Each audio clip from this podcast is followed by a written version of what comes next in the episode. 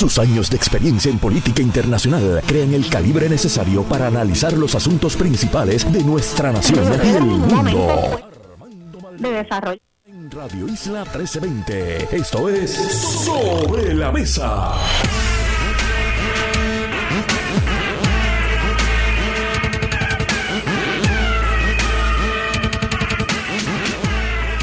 Buenos días Puerto Rico, soy Armando Valdés, usted escucha sobre la mesa por Radio Isla 1320.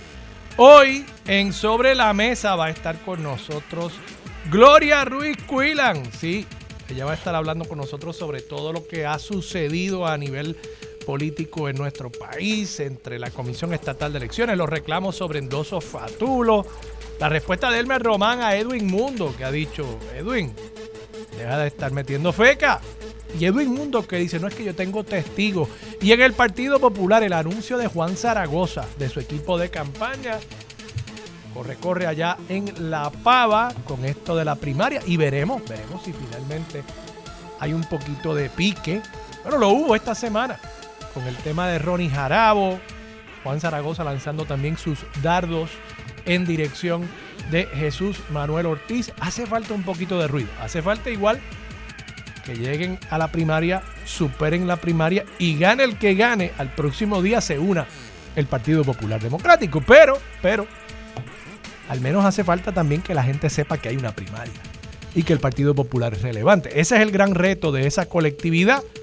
Hablamos sobre todo eso con Gloria Ruiz Cuilan. Además, a las 9 de la mañana regresa nuestra nueva colaboradora, Carmen Yulín Cruz Soto, y junto a ella va a estar Piñero Solano, directora ejecutiva de la Asociación de Agricultores de Puerto Rico. Vamos a estar hablando sobre el desarrollo agroecológico en Puerto Rico. Además, a las 9 y 24 de la mañana, Jesús Santa estará con nosotros, el expresidente de la Comisión de Hacienda de la Cámara de Representantes.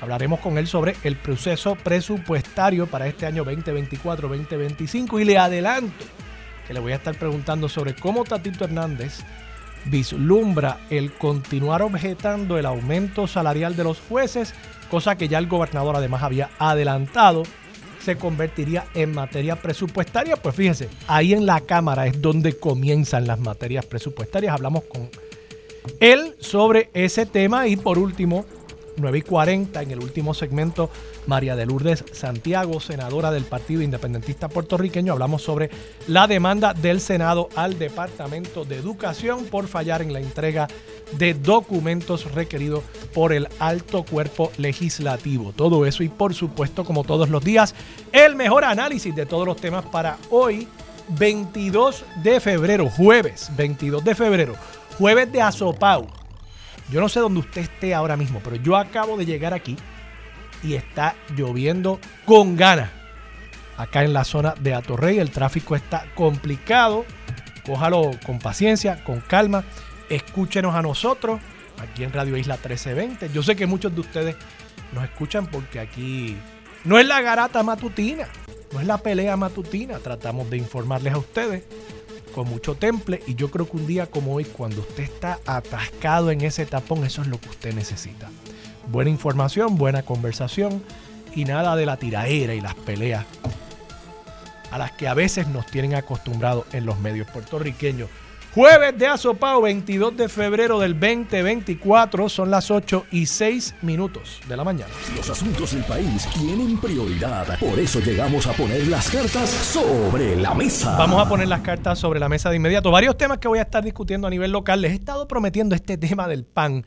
Hoy finalmente voy a tener tiempo de discutirlo y quiero también hablar sobre las patentes de la industria farmacéutica. Se está anticipando que muchas de ellas van a estar expirando y les quiero explicar qué es eso de una patente y qué significa el que vayan a expirar, qué implica eso para la industria farmacéutica en Puerto Rico. Pero primero démosle una mirada a lo que está pasando a nivel internacional, comenzando con el tema de Rusia. Sí. Ustedes saben que Rusia ha estado dando mucho de qué hablar. Hay una noticia reciente acerca de un sistema de armas nucleares que Rusia podría estar próximo a desplegar en el espacio para eliminar las capacidades satelitales de sus enemigos. Entiéndase, poder desarticular toda la red de satélites que tiene Estados Unidos, Europa Occidental y otros enemigos de el presidente ruso Vladimir Putin. Eso implicaría un desastre, eh, podría hasta costar vidas, a pesar de que no sería un impacto directo de un arma nuclear, el destruir las capacidades de comunicaciones de una nación hoy por hoy implicaría afectar infraestructura crítica, implicaría que potencialmente servicios de emergencia no tendrían las comunicaciones necesarias para responder. Y en ese sentido, esto es un reto muy serio a la estabilidad global. Además de eso, por supuesto, Vladimir Putin acaba de, según los gobiernos occidentales, acaba de asesinar, tiene sangre en sus manos con el asesinato del opositor ruso Navalny, eh, Alexei Navalny, en una prisión al norte del Círculo Ártico en Siberia, en Rusia. Y por otro lado, por supuesto, continúa dando de qué hablar la guerra en Ucrania. Bueno, pues el presidente Joe Biden, según está reportando esta mañana Reuters, el presidente Joe Biden dijo durante un acto de recaudación de fondos para su campaña que, y cito, Biden, o debo decir Putin, es un loco hijo de su madre. Eso dijo Joe Biden, eso lo está reportando esta mañana el Servicio Internacional de Noticias Reuters. Sí, Biden llamó a Putin un loco hijo de Putin hijo de su madre. Pero sí, sí, ya ustedes saben lo que estoy diciendo, un loco hijo de Putin. Ya ustedes saben lo que dijo el presidente Biden, ya por supuesto el Kremlin ha respondido y dice que el presidente de Estados Unidos está intentando presentarse como un vaquero de Hollywood. Así que sigue, sigue la tirantes y sigue aumentando el nivel de crispación entre Estados Unidos Occidente y por supuesto también Rusia. Mientras tanto, en el conflicto que sigue dando de qué hablar y suscitándose en el Medio Oriente. Hay, según fuentes del periódico El New York Times, alguna esperanza de, según oficiales israelíes que han sido consultados sobre el tema, hay algún grado de esperanza y de optimismo que podría alcanzarse en los próximos días un acuerdo de cese al fuego, algo que yo entiendo es muy, muy necesario para evitar las peores consecuencias de un ataque directo por el ejército israelí de la ciudad sureña de la franja de Gaza eh, de Rafa, que es donde se han refugiado, como hemos estado discutiendo durante las pasadas semanas, donde se han estado refugiando muchísimos, más de un millón de eh, personas que se trasladaron del norte de la franja de Gaza al sur cuando comenzó el ataque israel, israelí, luego de los ataques terroristas del 7 de octubre. Y por último, esta es una noticia de Estados Unidos. En Alabama, el Tribunal Supremo de ese estado ha tomado un paso adicional en esta guerra sobre el tema de los derechos reproductivos de la mujer, en particular el tema del aborto. Y ha dicho que los embriones, los embriones que puedan estar almacenados en algún repositorio, en la oficina o en algún hospital de un obstetra que practique la medicina de la fertilidad para ayudar a parejas a poder eh, procrearse, parejas que tienen algún tipo de eh, problema eh, de, no recreacional, reproductivo, quiero decir. El Tribunal Supremo de Alabama ha dicho que esos embriones son niños, son personas, son menores de edad extrauterinos, es el lenguaje que ha utilizado, eh, extrauterine children, y por tanto le está reconociendo derechos a esencialmente un material genético inerte que no tiene ni un latido, es simplemente una serie de células que por medio del proceso de fertilización in vitro, pues se ha creado un embrión eh, en una etapa, valga la redundancia, muy embriónica, eh, donde realmente pues, mm, no estamos hablando aquí de, una, de una criatura, de nuevo, no hay ningún tipo de eh, actividad cardíaca, ni siquiera.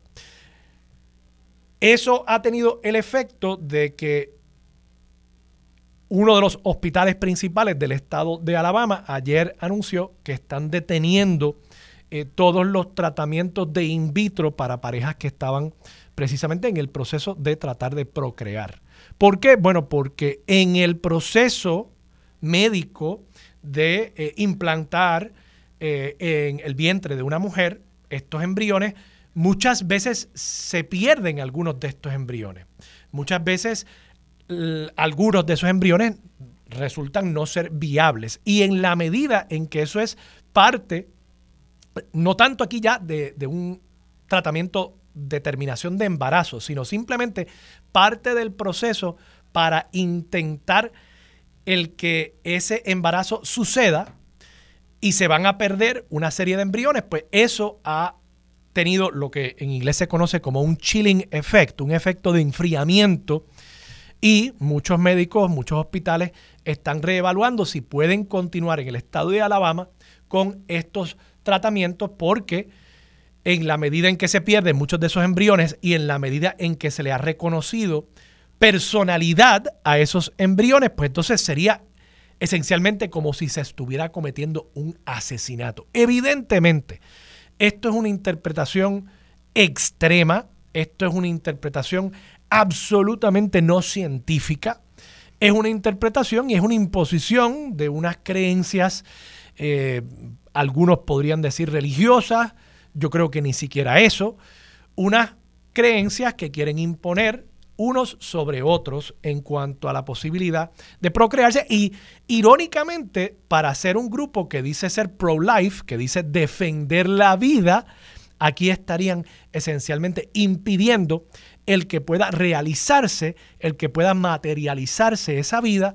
que parejas que tienen dificultades para eh, procrearse están intentando traer al mundo. Así que miren ustedes cuán irónico es este resultado de una decisión judicial en esta continua batalla que tiene la derecha, la ultraderecha americana, por el tema del el aborto y los derechos reproductivos de la mujer. Más que, más que el tema del aborto, es realmente la imposición a la mujer, es realmente meterse en la habitación de las parejas, es realmente tratar de establecer un código moral eh, de la sexualidad humana que francamente eh, yo no sé dónde es que encuentran, ciertamente yo no creo que sea en la Biblia cristiana, dónde es que encuentran el enraizamiento para justificar este dogmatismo conservador que desde los tribunales están tratando de imponerle a la población.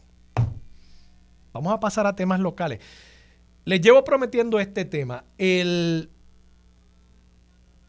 economista Daniel Santamaría Ots publicó un estudio para espacios abiertos y a mí me pareció bien interesante este estudio. Estoy aquí haciendo referencia a una nota del el amigo y colaborador José Delgado, corresponsal del periódico El Nuevo Día en Washington del 17 de febrero. Pueden buscar esta nota si les interesa en la página 10 del periódico de este pasado sábado. Y se refiere, y voy aquí a citar eh, quizás eh, algunos párrafos de este artículo, se refiere al tema de cuánto aporta Puerto Rico al Tesoro Federal. Y ustedes dirán, bueno, pero es que Puerto Rico aquí no pagamos contribuciones federales. Eso es cierto, no pagamos contribuciones sobre nuestros ingresos con una planilla federal. Pagamos contribuciones sobre nuestros ingresos a nivel local, con la planilla que radicamos el 15 de abril en el Departamento de Hacienda, no en el IRS. Pero, pero, sí los que trabajamos, sea por cuenta propia o sea un empleado asalariado. Aportamos, por ejemplo, al Seguro Social, el Medicare, a través de las retenciones que se nos hacen. Esa aportación es básicamente un 15% del salario bruto. 15% si somos empleados por cuenta propia, cuenta propistas. Siete y pico si trabajamos para un patrono, pero ese patrono también tiene que aportar la otra parte, el otro 7 punto y pico por ciento para llegar al 15%. Cuando uno suma la totalidad de lo que por ese concepto Puerto Rico le envía al Tesoro estadounidense para cubrir, de nuevo, eso es para cubrir Seguro Social y Medicare. Pues cuando uno suma eso y le resta lo que recibimos del gobierno estadounidense, resulta que Puerto Rico tiene un déficit en ese balance neto, tiene un déficit menor al que tienen otros siete estados. Y ustedes dirán, pero ¿cómo va a ser posible eso si nosotros no pagamos planilla? Bueno, planilla federal. Lo que sucede es que, claro, como Puerto Rico tiene tres y pico de millones de personas y hay algunos estados que tienen poblaciones más pequeñas, Wyoming yo creo que tiene quizás 600 mil personas, por ejemplo, un estado muy grande territorialmente, pero con una población muy pequeña, pues en ese estado, cuando usted suma las retenciones que le hacen por el mismo concepto que nos hacen retenciones a nosotros, Seguro Social, Medicare, y le suma también lo que ellos pagan por su planilla de contribuciones sobre ingresos federal, cuando usted suma todo lo que un estado pequeño, y escogí Wyoming, pero no me consta que ese sea uno de los estados que tiene un déficit mayor. Cuando uno suma todo lo que ellos aportan al gobierno federal entre contribuciones en la planilla y las retenciones quincenales que se le hace en el talonario, eso es menos que lo que nosotros enviamos, como somos más personas, por el concepto único de la retención en el talonario. Y entonces cuando uno compara esa cantidad contra lo que recibimos, ¿verdad? Digamos que el gobierno federal envía a Puerto Rico 20 mil millones de pesos al año en diferentes conceptos y que nosotros enviamos hacia allá por la retención que le hacen a los empleados en el talonario, enviamos 5 mil. Me estoy inventando los números. Pues el déficit que nosotros tenemos contra lo que recibimos del gobierno federal es 15. Y hay 7 estados que tienen déficits mayores que el de Puerto Rico. O sea, que reciben más dinero del que le envían al gobierno federal y esa diferencia, ese déficit, es mayor que el de Puerto Rico. Y lo interesante de este planteamiento es que entonces Espacios Abiertos dice, bueno, siendo eso así, no se justifica que Puerto Rico se le trate de forma distinta con un programa como el SNAP, porque se cae el argumento de que es que Puerto Rico no aporta al erario federal. No, mira, Puerto Rico aporta y el déficit que tiene entre lo que envía y lo que recibe es menor al de siete estados. Ahora, y yo creo que es un gran argumento, de paso. Yo creo que es un, gran argumento y un argumento que se podría aplicar a un sinnúmero de otros programas federales donde todavía hay una diferencia entre lo que recibe Puerto Rico por ser territorio y lo que reciben los estados por ser estados.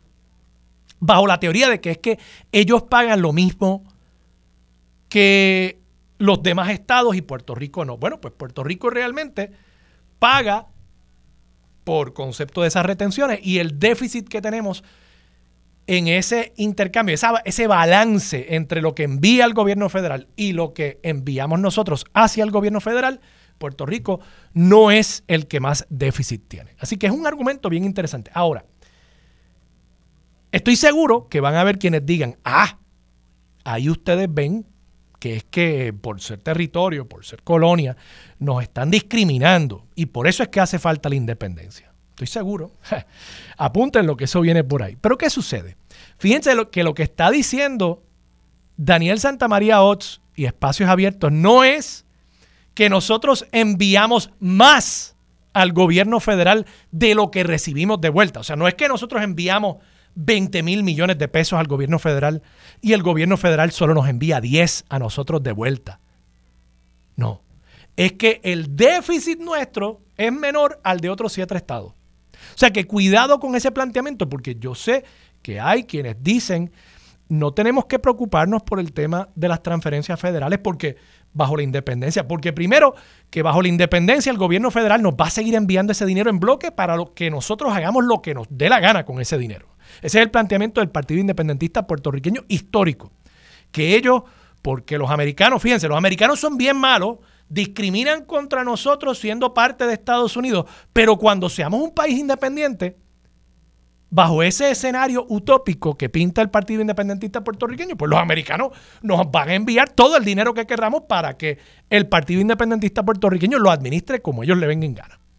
Pero además se argumenta que es que no, es que Puerto Rico envía más dinero del que recibe del gobierno federal. Y fíjense ustedes aquí que no, que lo que está planteando este economista es, nosotros tenemos un déficit contra lo que envía el gobierno federal menor que el de otros estados, pero sigue habiendo un déficit y sigue siendo un déficit inmenso. En la balanza, Estados Unidos, el gobierno de Estados Unidos envía mucho más dinero a Puerto Rico del que nosotros aportamos. Eso es una realidad. Yo no estoy diciendo si eso es bueno o malo. Simplemente que tengamos cuidado con los argumentos que hacen algunos que suenan muy racionales para justificar sus posiciones. Y derecho tienen a ello, pero estemos claros en que no necesariamente están íntimamente relacionados con la realidad económica de Puerto Rico. Vamos a la pausa. Regresamos con más de Sobre la Mesa por Radio Isla 1320. Quédate en sintonía. Conéctate a radioisla.tv para acceder y participar en nuestra encuesta diaria. Sobre la mesa por Radio Isla. Más de 25 años activa en el campo de las comunicaciones, adentrándose en temas profundos de política y gobierno. Su norte es hacer periodismo justo y de altura. A esta hora se une a la mesa la periodista Gloria Ruiz Quillan. Regresamos hoy, Armando Valdés. Usted escucha sobre la mesa por Radio Isla 1320. Para los que me han escrito preguntándome sobre la noticia a la que estaba haciendo referencia en el segmento anterior, de nuevo, es de José Delgado, periódico El Nuevo Día, página 10, sábado 17 de febrero. Y me preguntaron también por los datos específicos para que tengan una idea.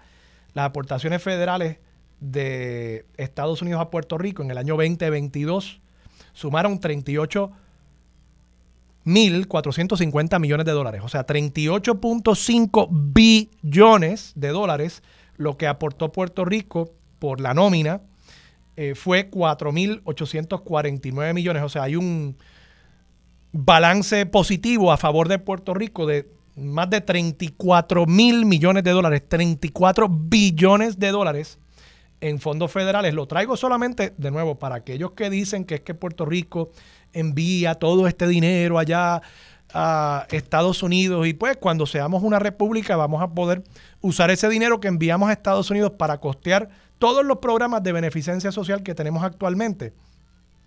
Ok, cool. 34 mil millones recibimos acá por encima de lo que enviamos a través de las retenciones en el talonario. Chévere. Gloria Ruiz Cuilan, buenos días, ¿cómo estás? Buenos días para ti y para todas las personas que nos escuchan. Gloria, publicaste una noticia interesante ayer, que yo todavía, a veces se me hace difícil entender a Pedro Pierluisi, te confieso.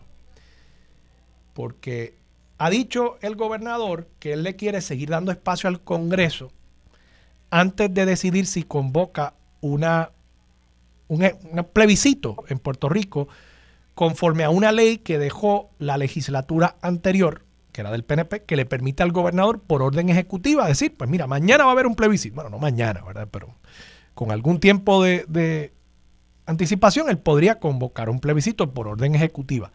Yo pensaría que eso, en medio de una primaria en el PNP, donde uno tiene que probar que yo soy más estadista que el otro, yo pensaría que eso sería una herramienta que el gobernador utilizaría para hacer ese argumento, para decir, yo soy más estadista que Jennifer, yo soy el que he logrado, por mis conexiones en el Partido Demócrata, que hayamos adelantado tanto en cuanto al tema del estatus, pero el gobernador, pues por lo visto, quiere seguir dándole espacio a un Congreso donde yo es que francamente no veo cómo, particularmente en lo que resta de este Congreso, que, terminaría en diciembre, ¿cómo va a haber algún progreso? Eh, ¿Qué, te dijo el gobernador? Explícame su lógica. Él dice que es una decisión estratégica porque él quiere ver qué va a pasar en el Congreso. Él todavía tiene la expectativa de que en efecto el proyecto que fue presentado en el Senado progrese y que para ello el director de PRAFA, la oficina de Puerto Rico, eh, allá en, Washington, eh, está trabajando no solamente para allegar más coautores a esa medida que propondría un plebiscito en la isla, un plebiscito vinculante, sino que también se logre una audiencia para discutir ese proyecto. Eh, estás mencionando o estamos haciendo alusión a la ley 165 del 2020 fue un proyecto de ley aprobado por la entonces gobernadora Wanda Vázquez, como bien dijiste, con una legislatura del Partido Nuevo Progresista y le permite al gobernador de turno convocar a una consulta de estatus en la que él estaría fijando la fecha y asignando los fondos y también definiendo cuáles serían eh, las alternativas que se le presentaría al electorado. Esta ley es prácticamente hermana de la 167 del 2020 que creó los delegados por la estadidad. Recordemos que se trabajaron dos herramientas, dos leyes en este caso, para atender el asunto del estatus. Y una de ellas quedó guardada en una gaveta, que es esta ley 165. El gobernador, fíjate que nunca ha descartado utilizar la ley, que ahí es donde está el, el tuétano de la situación y si me preguntas, a mi juicio, yo creo que llegado el momento acercado verano, precisamente por las razones que tú esbozaste, no me cabe la menor duda de que habría una consulta de estatus el próximo 5 de noviembre. Pero tú crees que él anunciaría eso antes de la primaria o después de la primaria? Después de la primaria, porque fíjate que él dice... Y, pero ¿y no le conviene, ¿tú, ¿tú no crees que le conviene hacerlo antes de la primaria? Políticamente sí. ¿Y pues, por qué? o sea, es que, de, nuevo, por eso es que a veces no entiendo al gobernador, porque uno cree, pues el político va a actuar conforme a lo que más le convenga para, para ganar adeptos. Y eso no es nada malo. O sea, en una democracia, pues así es como funciona, ¿no? Pues se supone que los votos sean una expresión de lo que quiere el pueblo. Y si el pueblo estadista, el que va a votar en la primaria, eso es lo que quiere, pues uno pensaría que lo haría antes para precisamente enviarle ese mensaje a sus electores. Pero no descartemos que el gobernador tiene la posibilidad de cambiar de opinión y sabemos tú y yo que en política los días, un mes, dos meses es un mundo. Así que qué va a hacer finalmente está por verse y tiene la posibilidad, como dije, de cambiar de opinión. ¿Y cuál es su expectativa real en el Senado? O sea, eh, entiendo lo que tú me estás diciendo, que él quiere llegar algunos auspiciadores adicionales al proyecto. dos preguntas sobre eso. No entiendo por qué el promover un plebiscito local impediría el que ellos continúen allegando eh, autores, coautores a esa medida en el Senado, uno. Y dos, la otra duda que tengo es, ponle tú que incluso se apruebe la medida en el Senado. So what? O sea, en la Cámara, donde no pueden ponerse de acuerdo ni siquiera sobre quién va a presidir la Cámara, los republicanos. O sea, no, no, hay, no hay ninguna posibilidad eh, de, que se vaya a aprobar en este cuatrienio. O sea que no, no entiendo no entiendo cuál es la apuesta del gobernador eh, en cuanto a lograr algo en Washington. Yo creo que es más bien una cuestión de no anularse y de mantener un discurso más que si es realizable o no lo es. Porque como bien tú estás mencionando, las posibilidades o el escenario que hay, que hay es bastante cuesta arriba. Yo lo veo más bien como la lectura que hago de las expresiones del gobernador es que es sencillamente una cuestión de no anular lo que estoy haciendo en el, en el Congreso de los Estados Unidos eh, con, con el hecho de convocar en Puerto Rico una consulta de estatus, porque entonces la pregunta sería, pero si usted no está esperando que tal cosa suceda en los estados en, en Washington, ¿por qué entonces está convocando acá? No no creo que sea una postura definitiva.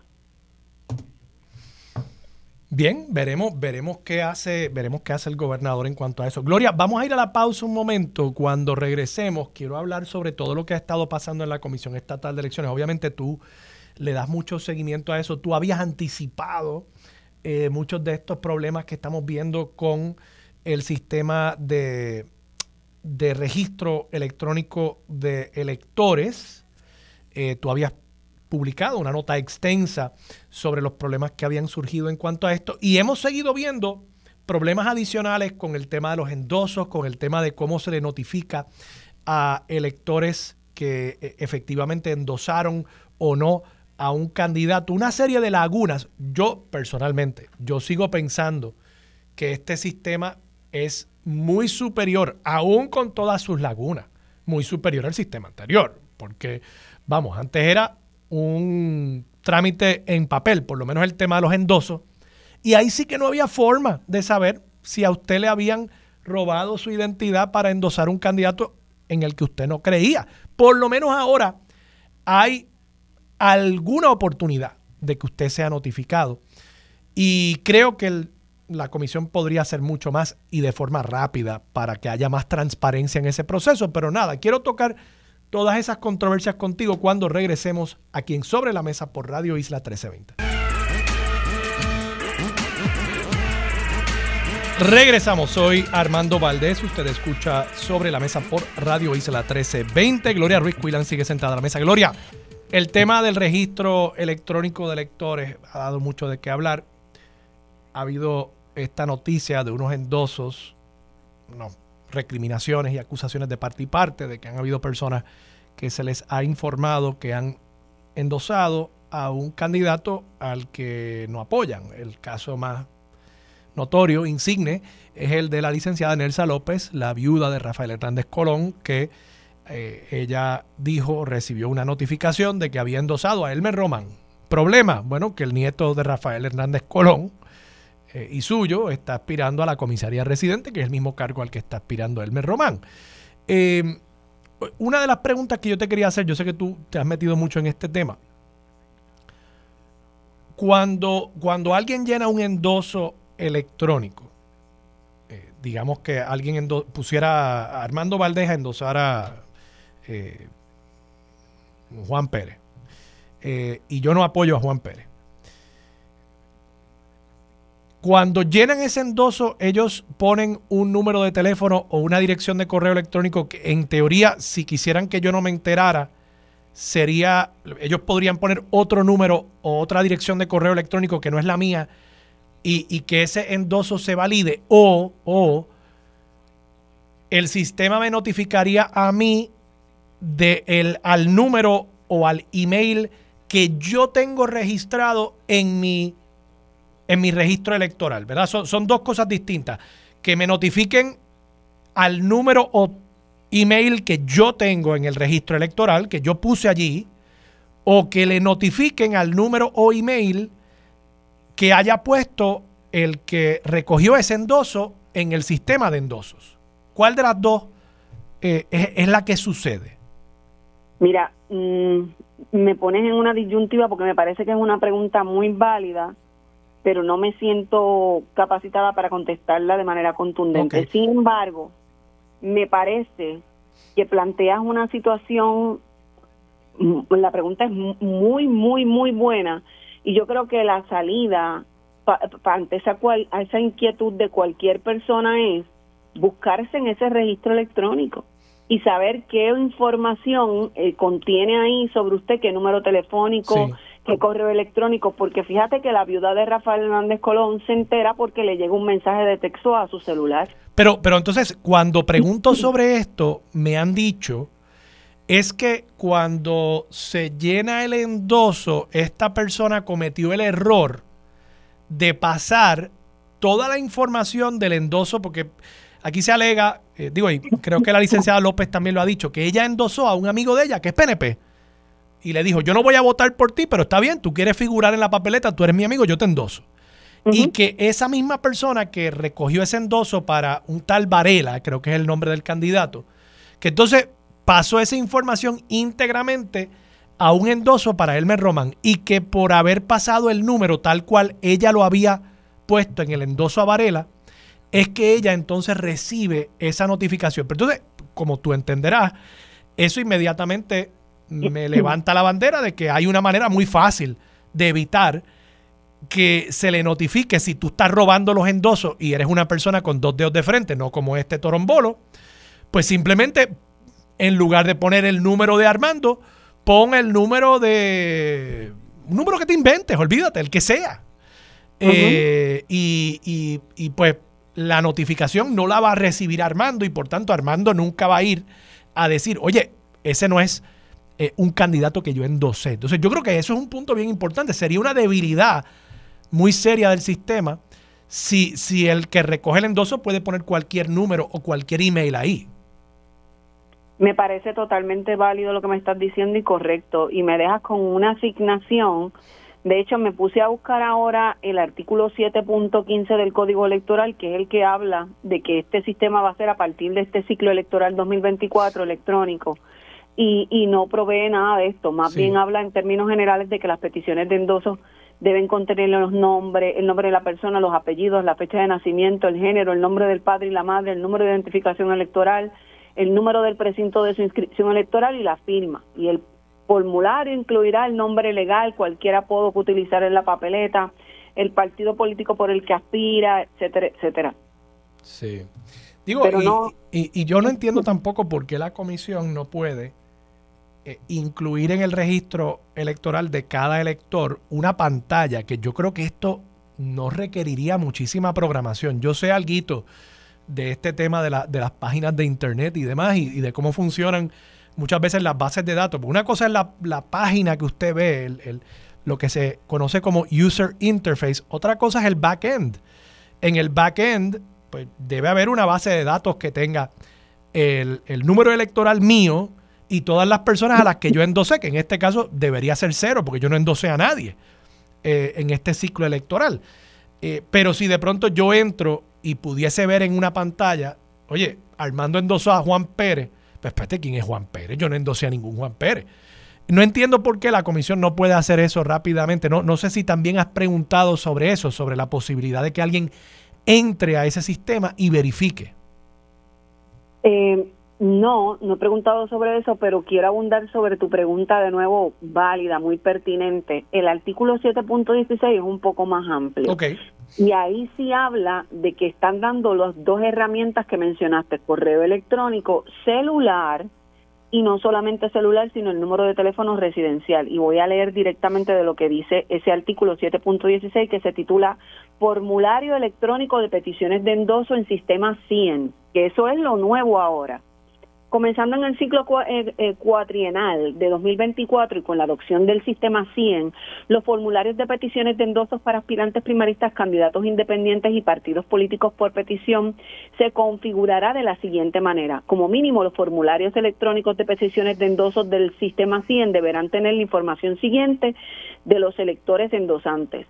Número de identificación electoral, últimos cuatro dígitos de su seguro social individual, primer nombre, segundo nombre, apellido paterno y apellido materno según figuran en el registro electoral, primer nombre del padre y, y el primer nombre de la madre según figuran en el registro electoral, género, fecha de nacimiento según figura en el registro electoral, número de teléfono residencial incluyendo el código de área, número de teléfono celular incluyendo el código de área, dirección postal completa incluyendo código postal, fecha en que realiza la petición de endoso y direcciones de correos electrónicos personal que utiliza con mayor frecuencia. Está todo. Ya. Y eso se entra cuando la persona eh, le, le da un endoso a un candidato. Sí, pero en este caso estamos hablando del electrónico. Recordarás que con ese también hubo problemas porque las firmas no, no, no concordaban y se le proveía, el sistema proveía para que le tomaras una foto al elector como una especie de garantía de, sí, en efecto, te está dando, aunque no concuerde la, la foto, perdón, la, la firma, porque la firma que está en el registro electoral se hizo sobre un escritorio, esta que se está haciendo se está haciendo sobre un elemento digital, en una en un aparato electrónico. No, y se puede haber hecho hace 40 años y la firma de la persona haber cambiado. Correcto, correcto. Yo yo creo que son esta herramienta como, como tú mencionaste al principio es buena, ha permitido detectar unas cosas que quizás por años no las habíamos no sabíamos que estaban ni siquiera ocurriendo, pero creo que como todo elemento nuevo puede ser pulido puede ser elaborado, trabajado. Estamos en un inicio de un ciclo electoral que es totalmente novedoso, con un montón de herramientas nuevas, según lo dispuso el Código Electoral. Y abundando sobre lo que estaban mencionando al comienzo, me parece, después de cubrir tanto este tema, Armando, la comisión desde hace años, no en este ciclo electoral, y esto tuve la oportunidad de hablarlo en profundidad cuando entró Francisco Rosado Colomer en la coyuntura histórica y política en la que entró cuando por primera vez eh, se tuvo que cancelar una primaria en Puerto Rico. Necesita de una reforma profundísima, pero profundísima, y no se ha hecho hasta el momento. Una de las cosas primordiales es que se necesita ver cómo se va a trabajar con funcionarios de colegio, por décadas hemos visto que eso ha ido mermando, mermando y mermando. El registro, el registro electoral ni hablemos, o sea que hay una cantidad mínima de personas que son las que están cogiendo, eh, escogiendo a, las personas que están al mando o al poder de la isla. Eh, no hay un pase de batón en términos generacional. Se retiran personas de mucho conocimiento en la Comisión Estatal de Elecciones y bien gracias, no hay este pase de conocimiento. O sea, yo creo que es tiempo de que le den una mirada seria a la Comisión Estatal de Elecciones y se atajen todos estos problemas por mencionar algunos. Sí, incluso tú, tú traes el tema de los funcionarios. Hay una propuesta legislativa que fue radicada hace unos días, el 15 de febrero, por el representante eh, Juan José, Santiago, eh, para, para concederle una dieta de, de 100 dólares por el trabajo que hacen los funcionarios ese día eh, de las elecciones, porque pues estamos teniendo dificultad como país para reclutar funcionarios que trabajen eh, en las escuelas. Yo, yo he sido funcionario electoral y te puedo decir que, es un trabajo eh, bien sacrificado ese día de muchas, muchas, muchas horas de trabajo y que si no fuera por los funcionarios que trabajan colegio ese día eh, por su partido y demás, ¿no? Pues realmente se, haría, se haría muy difícil operar un sistema electoral como el nuestro que se basa y se fundamenta en la desconfianza del funcionario popular, del, de Victoria, del, del PIB, de Proyecto Dignidad, del PNP. Eh, y, a partir de esa desconfianza, pues hay un resultado que en teoría debería ser confiable. Eh, pero sí, hay, hay, hay una serie de temas ahí que hay que atender. Sí, sí, y de discutir cuál es cuál es la mejor avenida o salida para distintos problemas que está teniendo la comisión, como eso de los funcionarios. Eso no le corresponde a la comisión, eso le corresponde a los partidos políticos. Yo manifestaba hace algún tiempo en, en una en una entrevista que tenía, eh, recuerdo que estaba presente el comisionado electoral de Proyecto Dignidad, Nelson Rosario, que en España es obligatorio eh, ser funcionario de colegio. Pero obviamente son eh, experiencias que tienen otros países y que me parece que esa no es la más adecuada para Puerto Rico. O sea, es como, como una especie de jury duty. Tienes que hacerlo o te multan. Mira tú. Digo, yo supongo que no será todas las elecciones, pero si, te, si te llaman tienes que hacerlo. Sí, tienes que hacerlo, punto. Fíjate, eso, eso, eso es interesante. Eh, es compulsoria, pero la pregunta es tomar esos ejemplos de diversos países. ¿Cuál es el más adecuado, más idóneo para Puerto Rico? Eso es un ejercicio que no se ha hecho y mientras tanto sigue bajando la cantidad de funcionarios de colegio y en las pasadas elecciones recordarás que uno de los cuestionamientos constantes era que, que hubo irregularidades, que no se hizo bien, que no habían No, se podían abrir las mesas, etcétera. Pues ¿cuándo se atajan esos problemas? Y más importante aún, el Código Electoral, recordemos que es obra del Partido Nuevo Progresista, se aprobó con el aval de ellos, no de ningún otro partido. Eh, y ahora se están implementando mucho de lo que dice ahí. Una de las grandes advertencias que se hizo en esa única vista pública que hubo en la legislatura era de dónde iba a salir el dinero y si la comisión realmente estaba preparada y eso nunca se contestó a pesar de que la Comisión Estatal de Elecciones lo avaló. En ese entonces era era otro presidente y ahora vemos las consecuencias. Vemos una presidenta que constantemente está diciendo no tengo el dinero, este me pusieron una fecha y no la puedo cumplir, eh, etcétera, etcétera. Eso no se evaluó, ¿no? nunca se contestó ese interrogante. Gloria, gracias. Siempre a la orden. Gloria Ruiz Quilan del periódico El Nuevo Día. Vamos a la pausa, regresamos con más de Sobre la Mesa por Radio Isla 1320. Yo soy Armando Valdés, usted escucha Sobre la Mesa por Radio Isla 1320. Lo próximo, Carmen Yulín Cruz Soto está aquí ya en el estudio con nosotros y junto a ella va a estar Vanessa Piñero Solano, la directora ejecutiva de la Asociación de Agricultores de Puerto Rico. Vamos a estar hablando sobre la soberanía alimentaria en Puerto Rico. Además, Jesús Santa estará con nosotros, presidente de la Comisión de Hacienda. Hablamos sobre el comienzo del proceso presupuestario para el presupuesto del año fiscal próximo 2024-2025, que se supone ya esté en vigor para el primero de julio. Y sobre eso quiero preguntarle qué va a pasar con el aumento salarial a los jueces. Tatito Hernández ha dicho, no, yo no voy a asignarle los chavos para cumplir con eso el año próximo. Veremos qué piensa Jesús Santa acerca de esa controversia. Y en el último segmento, María de Lourdes Santiago, senadora del Partido Independentista Puertorriqueño, estará con nosotros para hablar sobre una demanda contra el Departamento de Educación por no entregarle documentos al alto cuerpo legislativo. Todo eso y por supuesto continuamos con el mejor análisis de todos los temas para hoy 22 de febrero del 2024. ¿Todavía está lloviendo? Son las 8 y 58 de la mañana. Los asuntos de toda una nación están sobre la mesa. Seguimos con el análisis y discusión en Radio Isla 1320. Esto es Sobre la Mesa. Regresamos hoy, Armando Valdés. Usted escucha sobre la mesa por Radio Isla 1320. Carmen Yulín Cruzoto está aquí con nosotros, nuestra colaboradora de todos los jueves. Buenos días. Yulín, ¿cómo estás? Pues estoy muy bien, gracias a Dios. Estoy como Don Cholito hoy, que cuando comenzaba su programa, mi papá y mi mamá nos obligaban a escuchar a Don Cholito, a mi hermano y a mí, ¿verdad? Cuando nos llevaban a la escuela. Y siempre había una parte donde Don Cholito saludaba a alguien por su cumpleaños. Ah, eso. Así que hoy le toca al alcalde Pedro García del alcalde amigo de Hormigueros, que cumple años hoy. Muchas felicidades, Pedro. Nelson Guzmán, un amigo también, así es que muchas felicidades. Un abrazo, un abrazo. Siempre es bueno eh, eh, el, el cumpleaños, esta nueva vuelta, y tiene que ver, fíjate, con lo que vamos a hablar, es una nueva vuelta al sol, un, un nuevo comienzo. Sí, sí. Tú sabes que yo, yo aprendí, yo a veces, tú sabes que uno pasa por distintas etapas en la vida. Yo estoy ya en la tercera etapa, cumplo 61 el domingo. 61, de verdad. 61 el domingo. Jamás, jamás te hubiese puesto esa edad.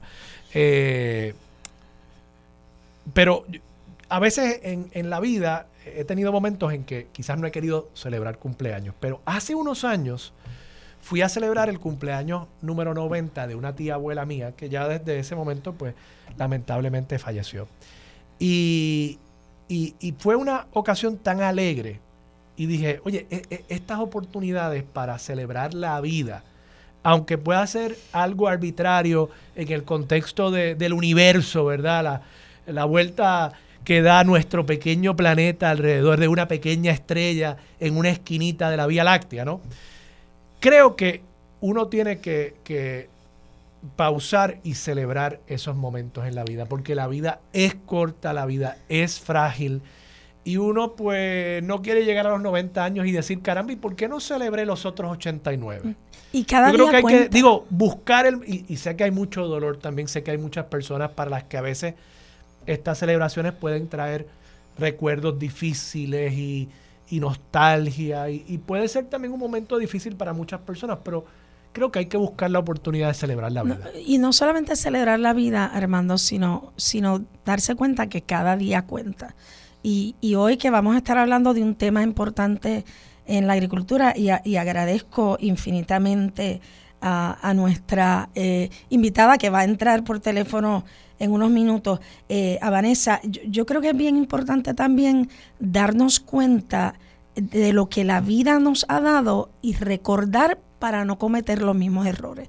Tú y yo, al igual que todos los que nos están escuchando, vamos a recordar esos días, esas semanas, meses después de María, donde uno, si iba al supermercado, eh, a tratar de entrar al supermercado o encontraba algo muy limitado o no encontraba nada en las góndolas. Esas fotos de esas góndolas vacías le dieron la vuelta al mundo. Y si estabas en las islas, municipios de Vieques y Culebra, era aún peor la situación a la que te Y- o si enfrentabas. estabas en la montaña. Correcto, eh, correcto. o tú sabes que, que, pues, tú, tú me, me, me diste el honor y Eh, él, no quiere, de ayudar. él no quiere decirlo, pero Armando, eh, Luis Vega eh, y otros compañeros estuvieron a, a cargo de una brigada solidaria que iba a hogares de ancianos. Eh, calladamente, ¿verdad? Usted se está enterando hoy aquí en Radio Isla que con Armando un grupo Valdés de, de voluntarios extraordinarios, gente joven. manejo de emergencia, doctores, enfermeras eh, y personas que iban a, nosotros manejamos en aquel momento 63 eh, centros de ancianos. Égidas, principalmente. Égidas, exacto. Oye, y aquí en Atorrey, cerquita de aquí, habían personas en estos edificios altos eh, pasando hambre. Yo todavía recuerdo eh, unos días después del huracán en una de las ejidas aquí, que es un edificio alto, un 12 pisos, un señor mayor que vivía en un noveno piso. Eh, el ascensor en ese edificio no estaba funcionando, no había planta, y él bajó y estuvo todo el día esperando para eh, que nosotros lo lleváramos a un refugio. Y yo, yo te confieso, yo no entendía, Yulín. Yo no entendía porque ese señor me dice, mire, yo necesito ir a un refugio. Yo le digo, mire, pero si si usted está en su apartamento. Usted está en su apartamento. Y me dice, sí, pero es que yo no, no puedo comer allá arriba porque no tengo a dónde ir a buscar comida, no tengo cómo subir con las bolsas de comida, no tengo cómo cocinar la comida y si yo me quedo allá arriba yo no voy a comer. O sea que esta persona no se fue al refugio porque temía que su casa iba a inundarse, vivía en un noveno piso en Atorrey. No, es que temía no poder tener un plato de comida. Y, es, y eso pasa mucho, Armando, que en Puerto Rico confundimos lo que es el, el hambre extrema, ¿verdad? Eh, y hoy te decía que en la contraportada del Nuevo Día hay una actividad de, de Somos, del el Arca, del Chef Clemente, a quien cuando yo era alcaldesa eh, le cedimos eh, el, lo que se llamaba antes el Museo de Vidal Silvestre, ahora alberga el Arca, una organización que todos los días cocina y da comida para la gente. Entonces decimos, en Puerto Rico no hay nadie que se muere de hambre. Bueno, probablemente podemos encontrar a casi nadie que muera de hambre, pero sí vamos a encontrar a personas con niveles de desnutrición, sobre todo las personas de la tercera edad que viven solitos, que comen de lunes a viernes y sábado y domingo, nadie les lleva comida.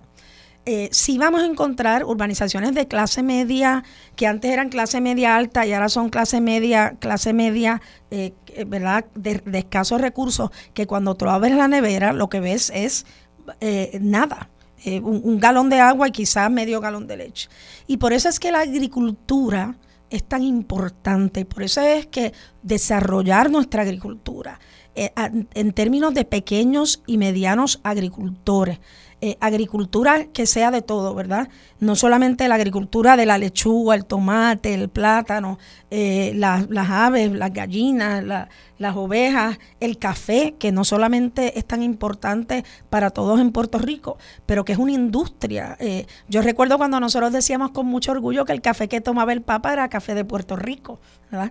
Y eso nos abre las puertas a través de todo. Oye, que de paso, tú me trajiste el otro día una bolsita de café Yulín, que tú me dices no tienes nada que ver. No tengo nada que ver, eso lo hace Pedro Bengochea allá en, Castañer, en Bartolo.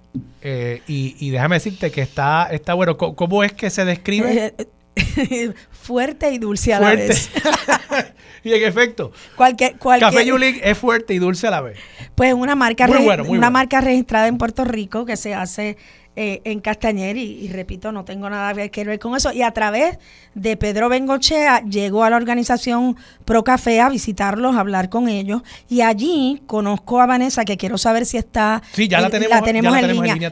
Vanessa, ¿cómo estás? Sé que estás en el tapón, no te preocupes, vamos a tener la conversación como si estuvieras en el estudio. Muy buenos días, muy buenas. ¿Ustedes me escuchan en el estudio? Perfectamente. Perfecto. Te escuchan en todo pues. Puerto Rico.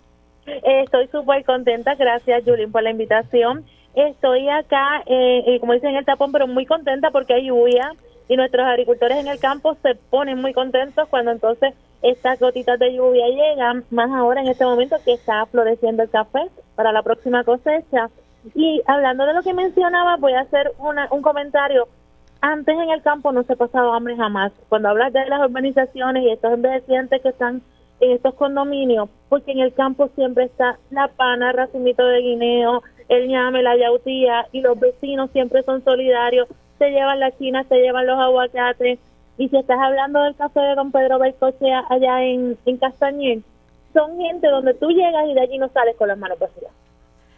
Vanessa, tú diriges la Asociación de Agricultores de Puerto Rico. ¿Cuántos miembros tiene la Asociación de Agricultores? Esos son todos agricultores bona fide. No tiene que ser agricultor bona fide porque tenemos jóvenes agricultores que son los young farmers que están en formación.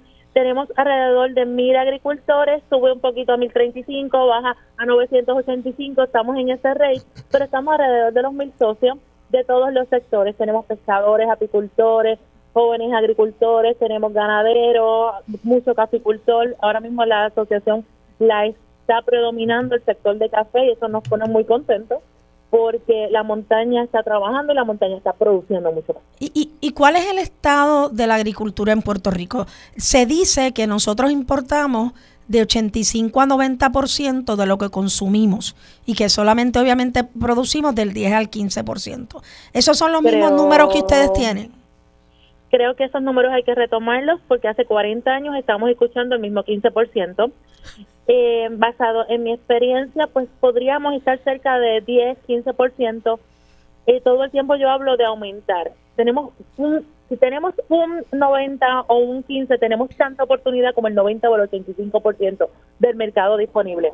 Pero hoy amanecimos con con un estornudo, porque aquí siempre tenemos una gripe en la agricultura y hoy es el cilantrillo. Te voy a contar qué pasa hoy con el cilantrillo en Puerto Rico para que entiendas el reto de nuestros agricultores y para que veas lo difícil que, bien me mencionaste en una conversación que has tenido la oportunidad de sembrar y has visto lo difícil que es. Pues imagínate poder sembrar y cosechar y tener que botar lo que cosechas porque de pronto en el sur se cosecha solamente cilantrillo en tiempo frío Ahora está saliendo el último cilantrillo después de Navidades que sale en el sur porque ya ellos después no siembran más cilantrillo porque entran las calores y el cilantrillo pues eh, le gusta el fresquito. Pues mis agricultores que producen cilantrillo todo el año hoy están compitiendo con que el precio del cilantrillo en el sur se puso un dólar la libra, cuando el precio siempre oscila entre las cuatro dólares la libra, ¿verdad? ¿Qué pasa? Todos los que le iban a comprar cilantrillo, a mi gente que produce todo el año le cancelaron porque se fueron a comprar cilantrillo a peso la libra. Y hoy vemos rancho completamente apagado, votando 300 libras, votando 100 libras. Cuando, cuando tú dices votando, es que literalmente el cilantrillo, yo no puedo creer, la, cara mía si la viera, el cilantrillo cosechado en Puerto Rico literalmente se bota. Está en el piso de, de los hidropónicos porque ni siquiera sacarlo para regalarlo le es costo efectivo a los productores porque tendrían que poner al empleado a empacarlo para entonces buscar a quien regalar. Y hay demasiado, o sea, el, que quiere cilantrillo en el supermercado lo va a encontrar. O sea que no, no, no hace sentido seguir enviando al supermercado, además que es un producto perecedero. De una corta duración que hay que empacarlo y este cosecharlo bien temprano en la madrugada, dos, tres de la mañana. Y no se puede utilizar, te, te, pregunto, Vanessa, eh, eh, y yo sé que este es un tema también en, en, en, muchas industrias, por ejemplo, en la, en la industria lechera también, pues a veces se dan unos excesos de producción y de ahí es que nace Indulac, por ejemplo, para entonces comenzar a, a, empacar ese producto eh, con como UHT y entonces la leche que de ordinario queso. Eh, es perecedora, pues entonces tiene una vida un poquito más larga. Queso, como tú mencionas, Julín. Eh, eh, el caso del cilantrillo, no hay algún tipo de procesamiento que se utilice para hacer sofrito o algo por el estilo, que entonces le dé un poquito más de vida a, ese producto. Se utiliza, ayer mismo vimos la inauguración de Tío Piñero de una nueva fábrica de sofrito, pero muchas veces en esto, en estos casos, pues ya posiblemente ya esos compradores alternos, que son las fábricas de sofrito, ya se llenaron eh, de, cantidad de productos. Muchas veces, pues estos excedentes, que lo que le llamamos los buches eh, en el lenguaje del campo, afectan realmente a la industria. Pero debe haber una estabilización de los precios. Los agricultores deben saber cuánto es el costo de su producción y siempre pensar solamente en que este mercado no es por hoy, es por siempre, para no pues escocotar el precio como lo dicen en el campo ellos y dañar el mercado. Vanessa, y te quería preguntar también, tú mencionaste eh, jóvenes agricultores.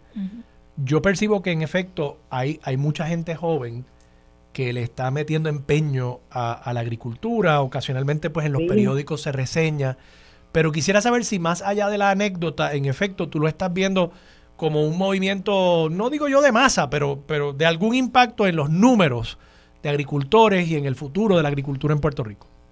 Sí, pero no suficiente. No es suficiente. Sí hay jóvenes agricultores, pero entiendo que necesitamos muchísimo más te, comento, en el mundo, no en Puerto Rico solamente, hay una ecuación donde solamente el 1% de la población se dedica a labores agrícolas o, es agricultor. ¿Qué sucede?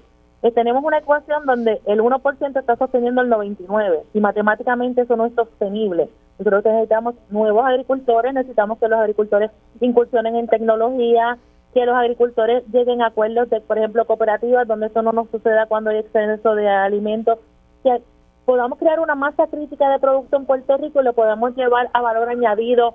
Muchas fábricas de tal vez tostones, tal vez plátanos este, ya en, en Muy cosas que podemos hacer y hoy día pues no las estamos haciendo.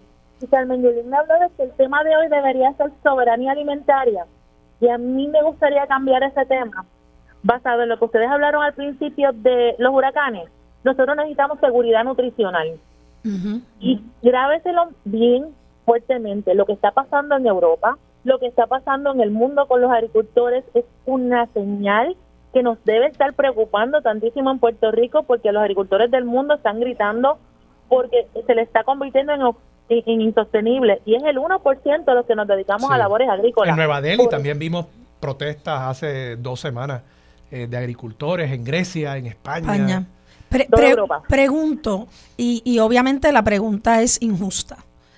Si tú tuvieras una varita mágica, algo que podamos hacer de inmediato para aumentar, se dice que en Puerto Rico el gobierno tiene alrededor de unas 415 mil cuerdas eh, destinadas para la agricultura que no se están cultivando en este momento. Eh, ¿qué, podríamos hacer en un momento dado? Yo recuerdo, Armando, que yo dije, mira, vamos a, a, coger esas tierras y a dárselas a pequeños y medianos agricultores locales, eh, mujeres, etcétera, que puedan utilizar la, tierra en un momento, estoy de acuerdo contigo, en movimiento cooperativista es importantísimo y vamos a alquilársela a un dólar. Eh, yo en la conversación que nosotros tuvimos, tú comparabas la ayuda de otro país vecino que se le da a los agricultores versus la ayuda eh, que se le da en Puerto Rico a los agricultores. Pero ¿qué necesitamos hacer para aumentar ese nivel de producción? Eh, y, un paréntesis, cuando dice eh, ella, yo, yo estoy cogiendo las clases de promotora agrícola en el Josco Bravo todos los viernes de 7 a 1 de la tarde. Y la semana pasada, obviamente hay maquinaria para hacer esto. Si te puedes imaginar, Armando, uno con pico. primero nos enseñaron a usar un machete. Eh, yo decía, esto es un poema, el que vea la foto mía con un machete va a ser viral. Eh, y, segundo, entonces, ¿verdad? La asada para poder preparar el, terreno. Y yo recuerdo que en un momento le dije a un compañero, yo no vuelvo a dejar un bocado de comida en el plato. Me serviré quizás menos. Pero cuando uno ve, Armando, si usted se, cuando usted se siente a almorzar hoy, mire ese plato de comida y sepa que cada una de las cosas que usted se está comiendo, un agricultor, una agricultora, un trabajador de la agricultura o trabajadora de la agricultura tuvo que meter su mano ahí, dejar su sudor ahí para que usted pudiera comer. O sea, usted no come eh, por, porque sí, usted come porque hay una cadena de gente enorme que trabaja, que se rompe la espalda, la que tienen las manos llenas de callos, eh, como la, ¿verdad? La, canción que estelarmente eh, canta Lucecita, ¿verdad? Esas manos que trabajan.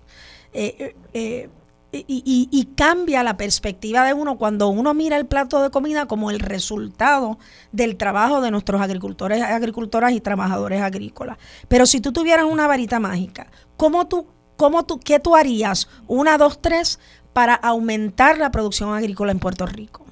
Bancos de semilla enormes en varios pueblos de la isla, por lo menos en cuatro puntos, norte, sureste y oeste, donde los agricultores puedan ir a coger prestada, financiada, este ya bandejas de plántulas de todos los productos, ñame, yautía, batata, malanga, name. Luego de eso, esa es la primera, pero lugares enormes con semilla disponible. Segundo, maquinaria agrícola disponible a bajo costo. Ahora mismo el programa de maquinaria, tú pagas el 100% y muchos meses después, cuando el departamento tiene fondos, te regresa el 50%. Yo le financiaría maquinaria para que los agricultores puedan arar, puedan este desmontar, puedan hacer todo lo que tengan que hacer de una manera costo efectiva para ellos y pues tal vez el dinero, en vez de que sea que el agricultor lo ponga, yo te lo reembolso, yo le prestaría el servicio cuando coseche que el agricultor me pague. Para que entonces todos pudiéramos meter maquinaria en nuestras fincas y poder sembrar. Ya tengo la maquinaria, puedo preparar la finca, ya tengo la semilla. Abono a bajo costo o de alguna manera donde entonces accesible que yo pueda comprarlo y, y poder abonar. Y por último, puntos de venta que no sean solamente los mercados familiares o un, núcleo gigante como existió en el pasado, donde había tal vez pueda adquirir todos los productos de los agricultores y repartirlo a comedores escolares, a cárceles, a, a, muchos otros lugares y nuestros agricultores nunca pierdan nada. Estos modelos existen en otros países, los he estado mirando y en Puerto Rico se pueden lograr muchos cambios. Necesitamos voluntad y no le podemos echar la culpa al Departamento de Agricultura. Nosotros necesitamos que nuestra Cámara, que nuestro Senado y que nuestro Ejecutivo completo se ponga a pensar en la seguridad nutricional de nuestro país. Hace unos días estaba yo haciendo una comprita, unos encarguitos en una cadena de estas grandes y miré los carritos de compra de la mayoría de las personas que estaban y me asusté lo que yo vi, puro enlatado, pura soda, puras, puras cosas que lo que al final del día te, tu salud completa, diabetes, alta presión, ese cáncer, lo llevaban en sus carritos. Nosotros no tenemos conciencia nutricional y por más que nuestros agricultores produzcan, si el pueblo no adquiere conciencia nutricional, nuestros productos no van a llegar a la góndola y no se van a consumir y no vamos a tener resultados. Es una combinación de plan de país y de un plan de país que el país despierte, que el país se olvide de los enlatados y las cosas que están enfermando a su familia. Y luego entonces, que nuestros agricultores tengan la manera, ¿verdad?, de, de vender sus productos. Yo voy a estar en viajes que he dado, he visto los farmers market en otros países y cómo la gente desea adquirir productos frescos, ¿verdad?, de los campos necesitamos esa Puerto Y, y me estabas diciendo que como parte de ser directora ejecutiva de la Asociación de Agricultores de Puerto Rico, van a tener una actividad eh, en mayo. Eh, y, eh, háblanos un poquito de esa actividad, por favor. Tenemos el primer foro de agrotecnología en Puerto Rico. Es un evento donde tenemos a las universidades, tenemos a Microsoft, tenemos a todas las instituciones de Puerto Rico que están trabajando con la huella de carbono y el cambio climático, entienda Servicios Puerto Rico Poro Café, y vamos a hablar de cómo mejorar nuestras fincas a través de drones, de sistemas de riego, de todo lo que pueda hacer de cultivo de tejido y queremos llevar a la agricultura a salir de solamente el pasado de solamente producir tal vez un producto y escasamente y, que se vean como lo que realmente es un agricultor, es un empresario, es un dueño de su negocio y aunque es una finca, es una empresa como cualquier otra que tiene que tener pues sus, papeles, sus documentos, su registro de comerciantes. Si supiera, Julín, y montón, y todo lo que me escuchan, de veces que los agricultores pierden oportunidades de ayuda que surgen para pues por, por el gobierno después de desastres y todo lo demás, porque simplemente no están inscritos en el sistema, no tienen su registro de comerciantes, no tienen sus papeles al día. Y lamentablemente, pues estos requisitos no los cumplen y aunque han trabajado toda su vida, 20, 30 años, es un negocio, es un negocio que no está operando bajo los parámetros de, de ley del gobierno, ¿verdad? Con todos sus documentos. De paso, Vanessa, cuando mencionaste Microsoft, Tú no la viste, pero yo la vi. Julín puso cara como que. Microsoft. ¿Pero qué hace pues Microsoft ahí? Déjame decirte, hace poco estuve en una actividad el año pasado en, Foundation for Puerto Rico, aquí en el, en el colaboratorio que ellos tienen en Ciudadela.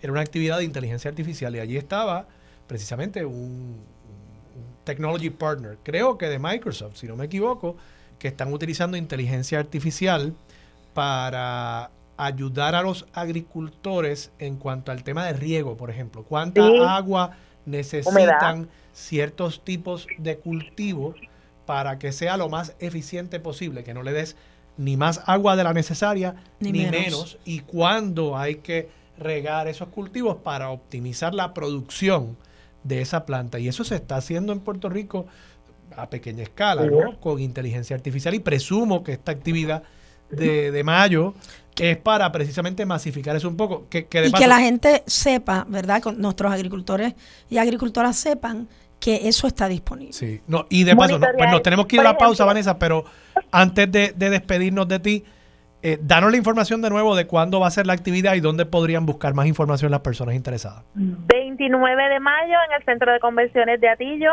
Se pueden comunicar a mi número de teléfono 787-501-7777 nos pueden escribir a través de la página de Facebook de la Asociación de Agricultores de Puerto Rico y estamos para servirle, para ayudar a todos los agricultores pequeños, medianos, grandes, ganaderos, pesadores, cualquier persona que le interese la agricultura nos puede llamar, lo podemos guiar y lo que necesitamos es poner a Puerto Rico a producir y a producir alimentos de calidad nutricional. No necesitamos comer lechugas que vienen cansadas de California, que ya cuando llegan acá no le quedan nutrientes. Lo que viene es ya básicamente como si estuviéramos comiendo cartón porque sus nutrientes y vitaminas se fueron por el camino. Necesitamos que nuestros puertorriqueños aprendan a alimentarse y a consumir productos locales para que nuestra economía pueda aumentar. Excelente, Vanessa Piñero Solano, muchas gracias por estar disponible para Sobre la Mesa. Ella es la directora ejecutiva de la Asociación de Agricultores de Puerto Rico. Yulín. No, no, nos, vemos, la próxima. Si, si alguien conoce algún grupo comunitario que está trabajando, eh, que creen que merece ¿verdad? Tener esta plataforma que tan amablemente Armando está compartiendo eh, durante los jueves. 787-407-7779, ese es mi número de teléfono. Me escribí un texto y coordinamos. Julín, gracias. Gracias a ti. Vamos a la pausa. Regresamos con más de Sobre la Mesa por Radio Isla 1320.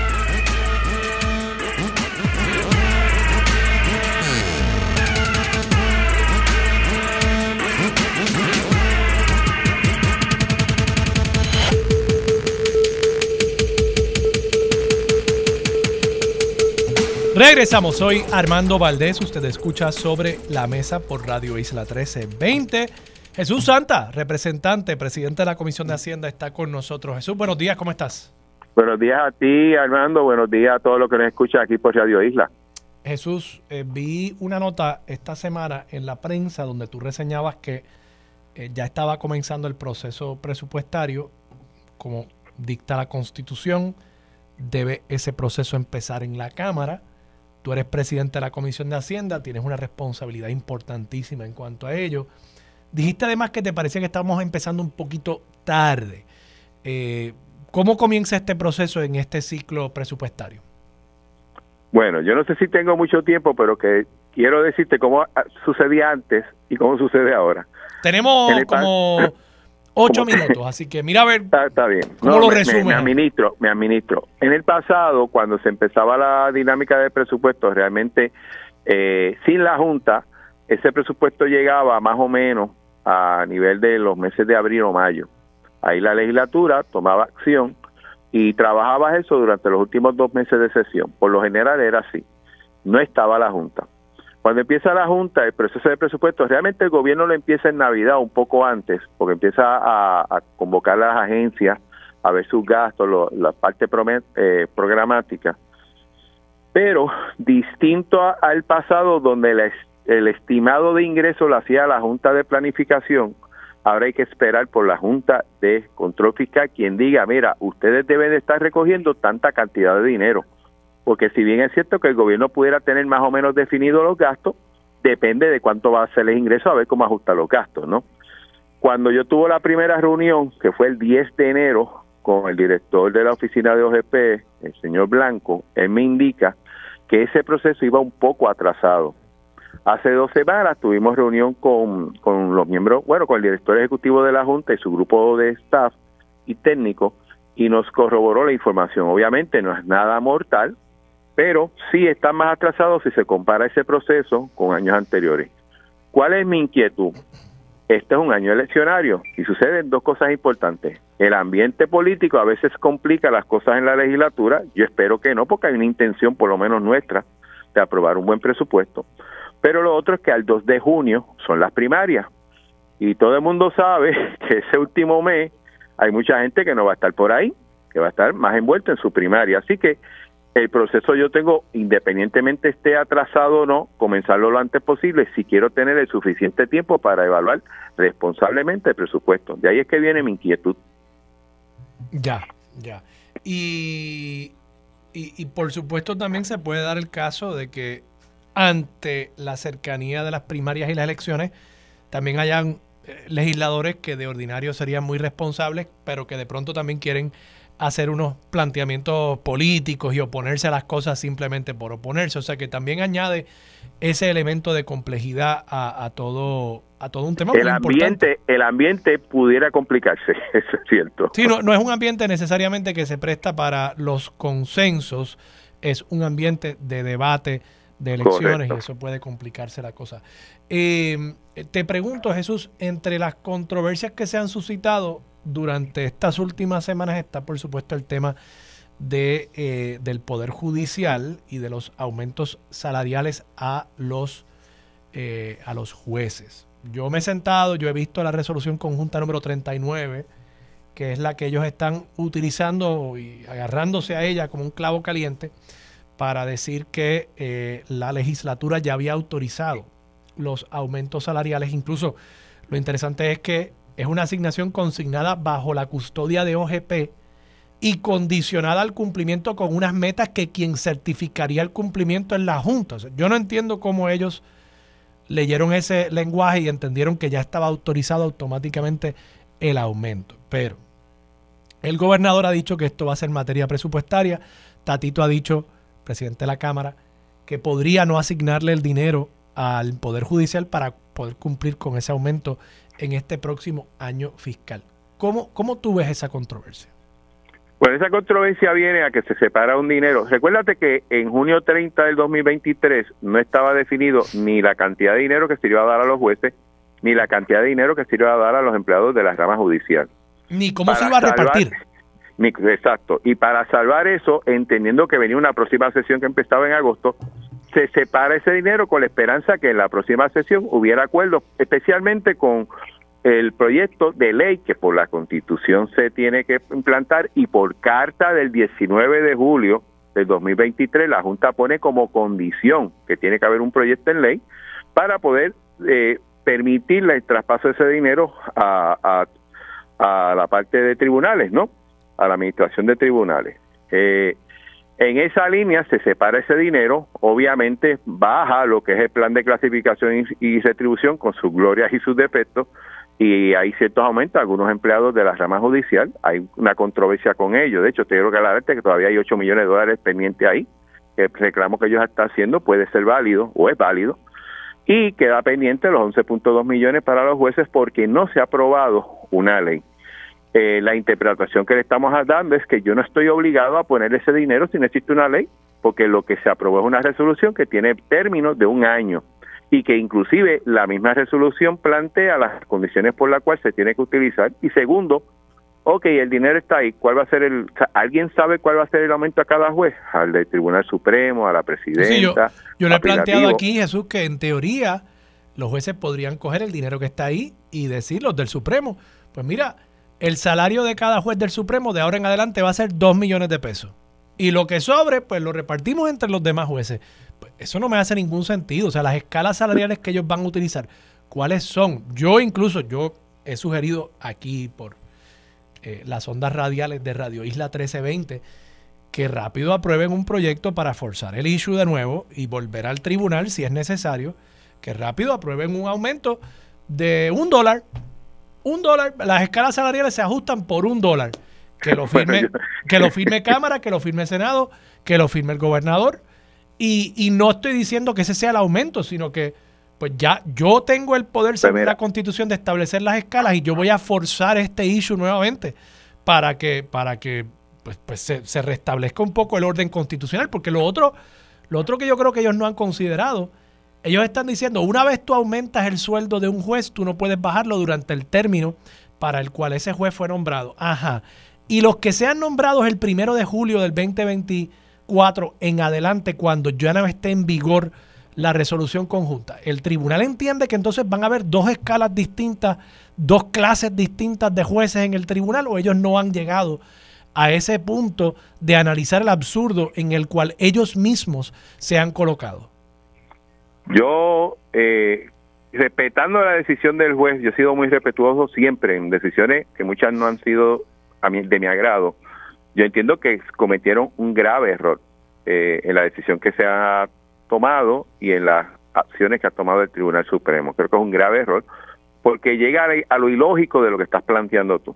Sin embargo, siempre he sido optimista y ya de hecho el mismo gobernador lo ha planteado, hace falta una ley y sometió un proyecto. Yo lo que entiendo que deben de hacer, y creo que lo que espera el país es que se siente tanto la rama legislativa como la judicial y logren un acuerdo, tan sencillo como eso. Eh, que sencillo no va a ser el acuerdo, posiblemente, pero si no se sientan y no hablan y no buscan un acuerdo, eh, yo te puedo asegurar que de parte de Cámara no es que legislativamente ser incorrecto. Estaría yo faltando a mi obligación y mi respeto. Y te entiendo, pero es que yo creo que hay que obligarlos porque ellos en este momento no tienen ningún incentivo para sentarse a negociar nada porque ellos creen que ellos se pueden aumentar el sueldo ellos mismos. ¿Y por qué no lo han hecho? Hasta hoy no lo han hecho. Por eso yo creo que hay que forzarlo y por eso te digo, presenten un proyecto de ley, el aumento de sueldo, un peso. Aquí está. Esa es la nueva escala, un dólar. Y entonces se aprueba el proyecto y los obligamos a que se vuelvan a sentar a la mesa.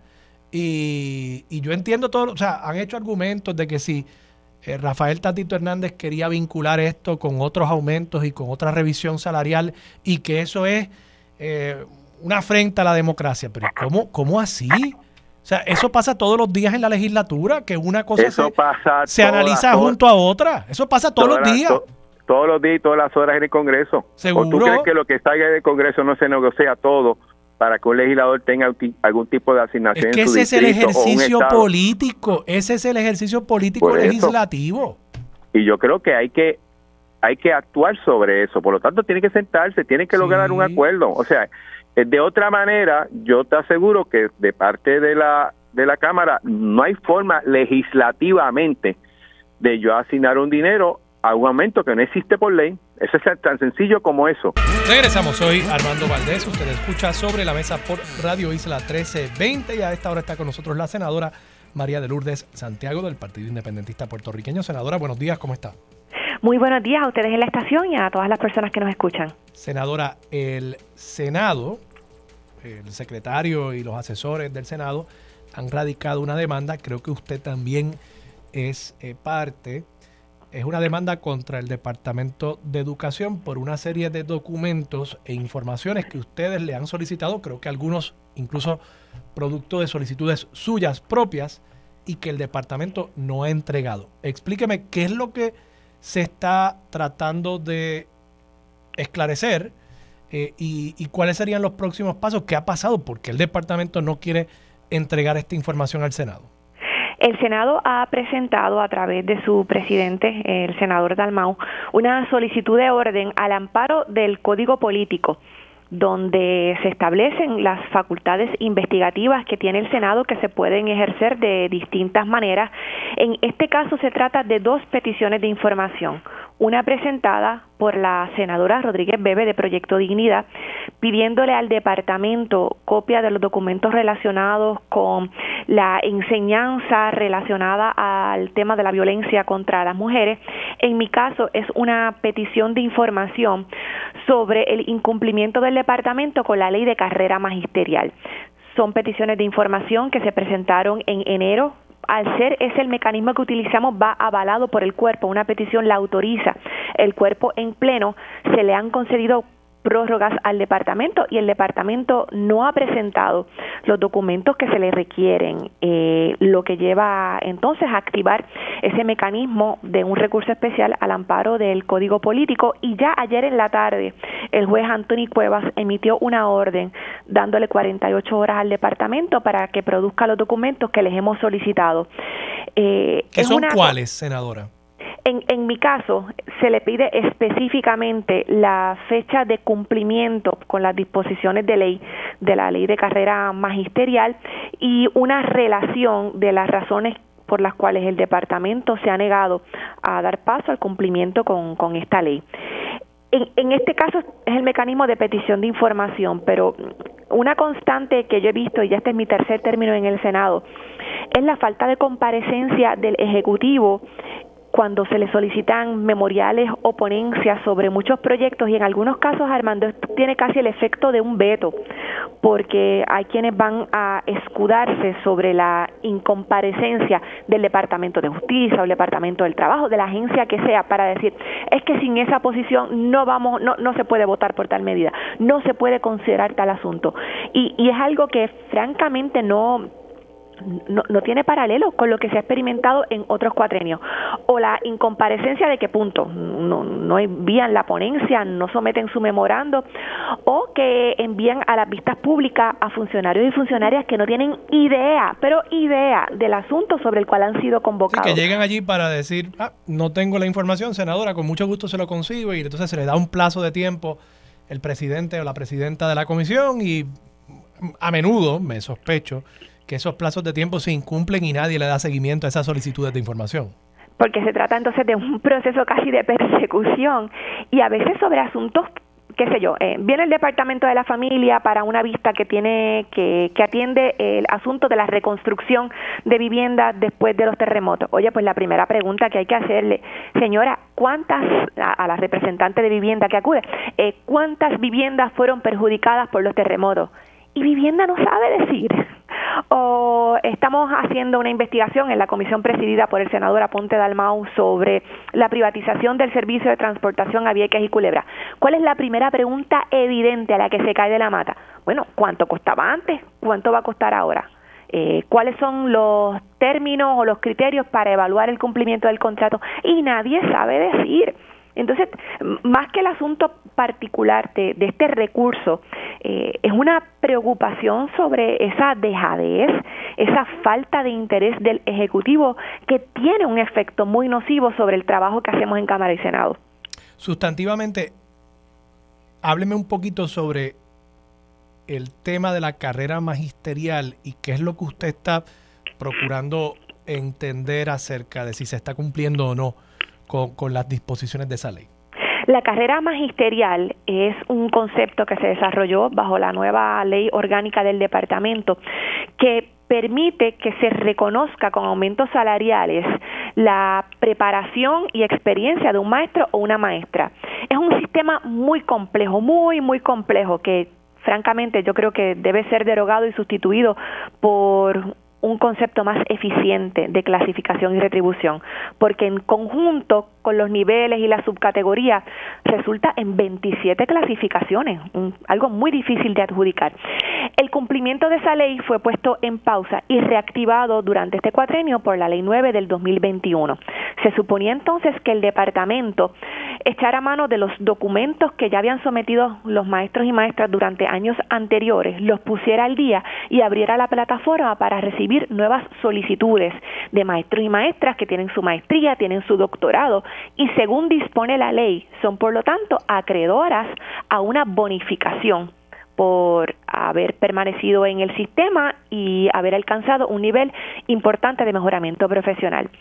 La plataforma electrónica ha sido un completo desastre, un desastre. Imposibilidad de comunicarse con el sistema, imposibilidad de subir documentos, eh, información equivocada que se le transmite a los maestros y las maestras sobre los requisitos o sobre las fechas límite. Y se celebró, de hecho, una vista pública sobre ese asunto y el departamento se comprometió a recibir información de los miles y miles de maestras y maestros que, que, han solicitado la carrera magisterial durante el mes de febrero. Tendremos una vista de seguimiento de la Comisión de Educación que preside la senadora Ada García el 26 de febrero. Pero la información que estamos recibiendo es que se están realizando unas reuniones informales, no se están adjudicando los reclamos de los maestros y maestras y, yo no le veo, eh, a menos que cambie radicalmente la actitud del departamento, a menos que se más personas para trabajar, a menos que se hagan las alteraciones que se requiere en la plataforma digital, yo no veo una solución inmediata y, y, y esto hay que contrastarlo con, con el tema de los jueces que los jueces dicen que una que la, resolución conjunta del presupuesto equivale a una ley especial, que, que, si algo no tiene el efecto de ley es una resolución conjunta eh, y exigen su aumento de salario. En el caso de los maestros está la ley especial, está la reactivación de esa ley, están las instrucciones de parte de la dirección del departamento, pero no los mecanismos para viabilizar ese aumento en la compensación de las maestras. Senadora, le deseo mucho éxito. Yo creo que el Departamento de Educación, y esto no es la primera vez que lo hemos visto, el, representante José Bernardo Márquez también tuvo que llevar una demanda contra el departamento por entender cómo se está distribuyendo el presupuesto, que se supone 70% de él llegue al salón de clase y el departamento pues simple y sencillamente no quería dar la información. Así que creo que es importante que haya mayor luz sobre todo lo que está sucediendo al interior del departamento. Gracias, senadora. Muchas gracias a ustedes. Buen día a todos y todas. La senadora María de Lourdes Santiago del Partido Independentista Puertorriqueño. Vamos a la pausa. Regresamos con Mili Méndez. Dígame la verdad, es lo próximo aquí en Radio Isla